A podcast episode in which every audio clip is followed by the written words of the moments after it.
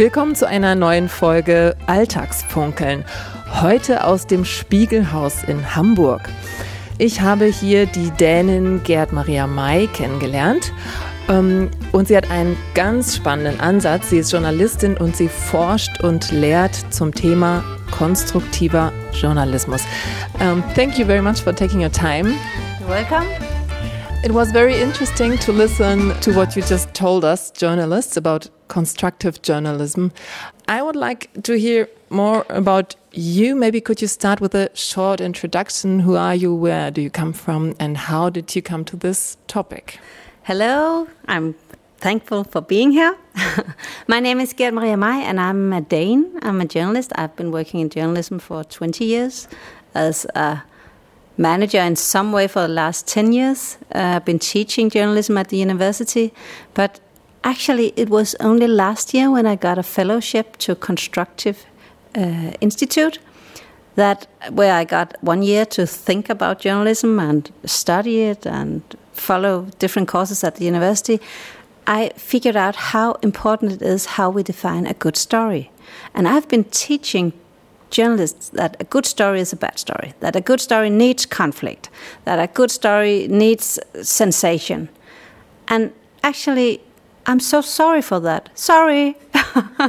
I think that a good story is a story that changes something inside us and inspires us and gives us trust, makes us tr- give gives gives us a way to trust people that we don't know that gives us the sense of belonging.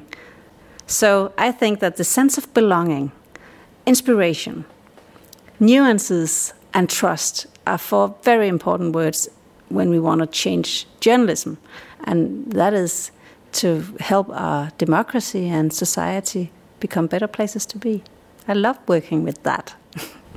So the situation is, you showed it before, you showed newspapers that are full of problems, um, all the bad things that are happening in politics and, and, nature and between people, and the wolves are back. And then people think, I cannot do anything, it's so terrible. Um, so it's also, uh, it also has a psychological side, what happens with people who are consuming media. Yeah, can you say a little? Yeah more about that. Yeah. In the media, we are having this uh, bias for the negativity that we are a, a, good story is a bad story. And that means that we are giving people a, uh, a feeling that the world is a bad place, that it's dangerous, that things are, are worse than they used to be. And actually, in the far most uh, topics, it's better than it used to be but people don't get that feeling. They feel that when when you ask Germans uh, how many it's is the murder rate going up or down in Germany in a period of ten years, then 75% of Germans say that it's the same or it's going up. But actually, it's going down by 33%. If you ask them, what about terrorist uh, attacks, death by terrorist attacks? What are they? What is the, happening there? People think it's worse than it used to be, but it's better. And and I think we are creating this feeling that the world is a dangerous place to be, and it is not. And when we give people that feeling, then they get apathetic. Then they stop reacting. Then they just turn away and say, "Okay, whatever. I cannot do anything." And that is dangerous for our societies and for our democracies, and actually for the well being of the person. Because if you feel that you cannot do anything about what is happening to you or around you, then you uh, get in a bad mood and you get sad and depressions and so on. But if you if you if we help people get inspired and, and figure out ways that they could actually help things to change into a better way.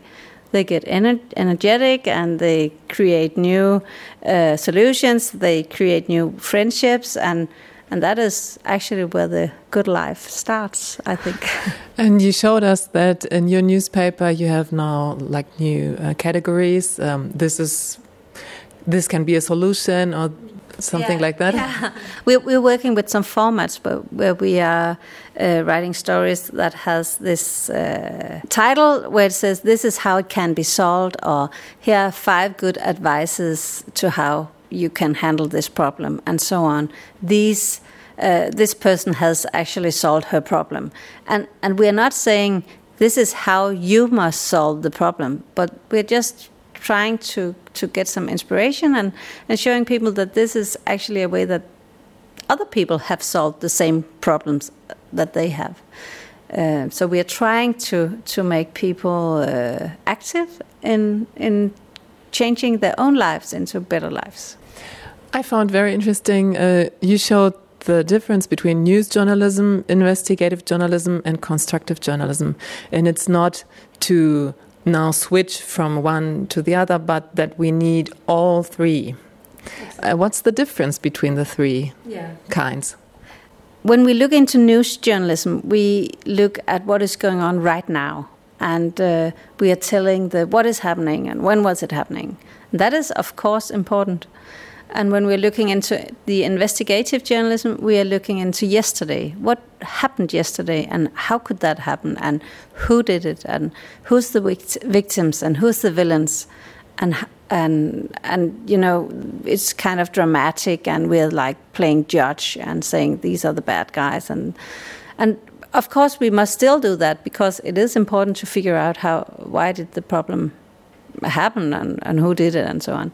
But I think that a lot of times we stop there and, and we stop when we have figured out what happened and who did it. Then we stop. And I think we should add on. We should still do those two things, but we should add on the constructive angle and look into tomorrow and see how can we make sure that this will not happen again? Or how can we help these people by looking into how ha- have other people solved this problem?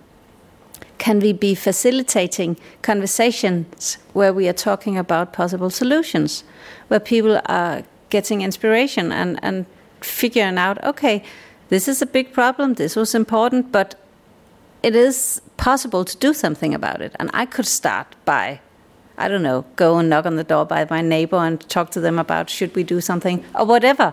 It could be very small things, and of course, it can also be very big things. Mm. But to add the the the angle where we are looking into tomorrow and looking for solutions, I think that is very important for journalism, all over actually.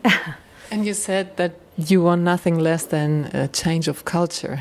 That's that sounds really big, and that it's a new mindset that journalists should um, maybe practice to have. Yeah. Um, in in journalism, when I look into who are winning the big awards, we are giving a lot of awards in our business, and uh, when people are getting the Pulitzer Prize, which is the biggest prize in the world for journalism, they are so good, and it is so good journalism. And uh, yeah, I, I would love to have a Pulitzer once, but you know it's so difficult to get one because you really, really have to be a good investigative journalist. But the problem is that the people who are winning those awards are winning them by doing uh, problem oriented journalism. They are doing journalism about problems, not about solutions. I haven't seen one single winner that was about solutions. They are all about problems, about school shootings, about uh, uh, different things that are going bad in our society. When we're looking into that, then we're winning prizes. And the same is happening when you're looking who are winning the World Press photo. That's the same kind of, of photos who are winning. And of course, they're beautiful uh, photos. There are important stories they're telling uh, in very good ways. But we have to have a mix. We have to have the bad stories about problems and the solution stories about how can we do something about our problems. We have to have both. Is my mission. I like that you apologized for having been teaching the the other kind of uh, seeing the bad things and so on. But what what was the turning point? Was something? What happened? Yeah, what happened? Well, I've been teaching at the university for a couple of years. The new uh, journalists are going to be journalists, and I've been teaching that uh, a good story must have a conflict and there must be sensation and so on. The things that I'm actually now saying, stop doing that, or stop doing only that. And and the, the turning point for me was uh, having a year as a fellow at the Constructive Institute, where I was actually I was following philosophy uh, courses, uh, which had nothing to do with journalism, and I was following psychological uh, courses about how how are we, what are how can a person become evil? What is what is evil? Kind was one of the topics, and what they were saying was that you can only be evil if you are defining who are with you or who are against you. You have to define the people who are against you. And I think, oh, that is what we're doing in journalism, isn't it? Kind of, oh, that is not good for society if we're doing that, and that is what can make people become evil if we are like making it easier uh, in that way. So I think I, it was a lot of different things that I was following. I was reading books and talking to very, very bright professors and to a lot of uh, journalists and media people who, who are into this. And, and we were discussing, and then I just kind of, yeah, figured out that, that the, the way that we define a good story is essential if we have to, to make this change in culture that we have to do because it's not only about doing good stories or positive stories. That I don't think that is what our society needs. We need both. But but we, I think the way that we define a good story is essential. Uh, if we if we should be able to create journalism that shows both the good and the bad side of the society. And what's now your role or your job in the Constructive Institute, and what is that actually? Yeah, what is that?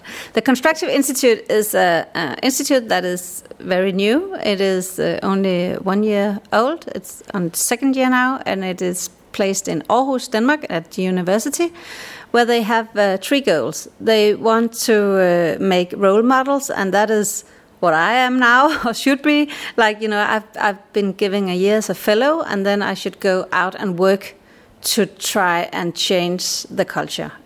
And and then they are creating new knowledge and then they're teaching it. So that is like what they're doing. Um, and the goal is to change the news culture in the world in five years oh. yeah it's very concrete yeah it's very concrete and that is Ulrik Haagerup, who is uh, uh, in ceo at the institute and that's like his goal so um, actually now I'm working at a project in uh, Fyns Stiftstidende in a Danish uh, media, Danish newspaper, where I have this local uh, media outlet where we're working and trying out different ways to change the role of the media.